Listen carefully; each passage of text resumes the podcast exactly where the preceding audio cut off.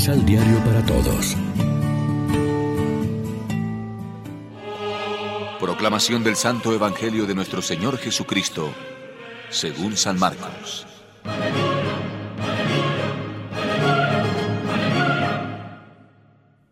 Fueron hasta Cafarnaún.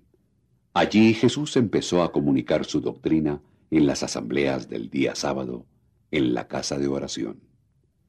Su manera de enseñar impresionaba mucho, porque hablaba como quien tiene autoridad. Era todo lo contrario de los maestros de la ley. En una ocasión se encontraba en esta sinagoga un hombre que estaba en poder de un espíritu malo, y se puso a gritar. ¿Qué quieres de nosotros, Jesús de Nazaret? ¿Has venido a derrocarnos? Yo te he reconocido. Tú eres el santo de Dios. Jesús le hizo frente con autoridad. ¡Cállate! Y sal de ese hombre. El espíritu malo hizo revolcarse al hombre en el suelo y lanzó un grito tremendo, pero luego salió. Entonces el asombro de todos fue tan grande que se preguntaban unos a otros. ¿Qué es esto? ¿Con qué seguridad enseña esta nueva doctrina? Incluso le obedecen los espíritus malos. A raíz de esto, la fama de Jesús se extendió por todo el territorio de Galilea. Lección Divina Amigos, ¿qué tal? Hoy es martes 10 de enero y a esta hora, como siempre, nos alimentamos con el pan de la palabra. Nos admira la superioridad de Cristo Jesús sobre todo el cosmos, incluidos los ángeles, porque es Hijo y está en íntima comunión con el Padre. Pero sobre todo nos conmueve su solidaridad total con la raza humana.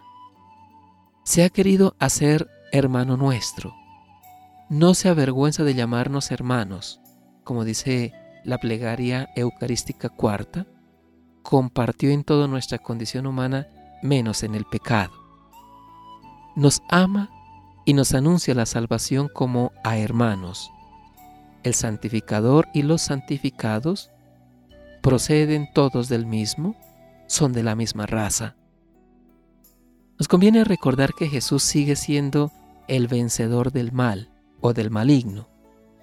Lo que pedimos en el Padre nuestro, líbranos del mal, que también podría traducirse líbranos del maligno, lo cumple en plenitud Dios a través de su Hijo.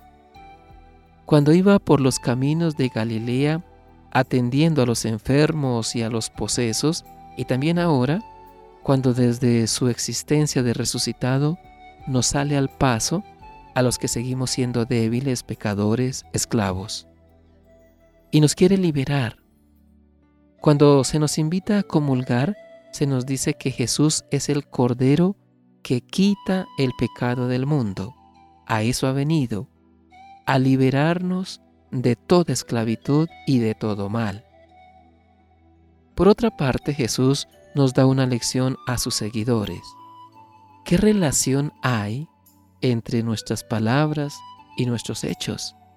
¿Nos contentamos solo con anunciar la buena noticia o en verdad nuestras palabras van acompañadas y por tanto se hacen creíbles por los hechos, porque atendemos a los enfermos y ayudamos a los otros a liberarse de sus esclavitudes?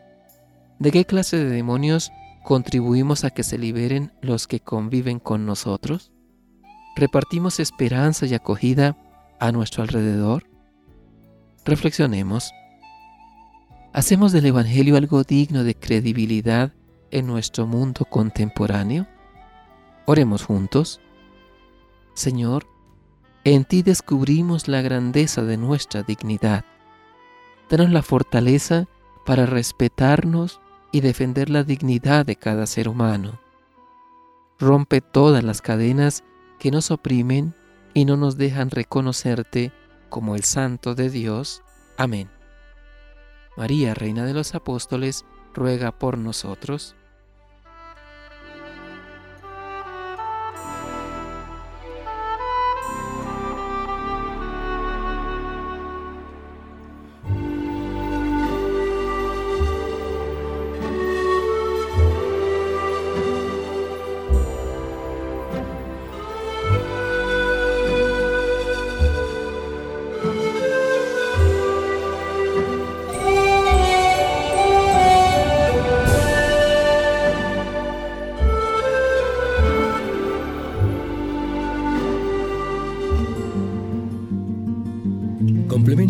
Pasos de la Alexio Divina adquiriendo el emisal Pan de la Palabra en Librería San Pablo o distribuidores. Más información www.sanpablo.co Pan de la Palabra. Vive la reflexión.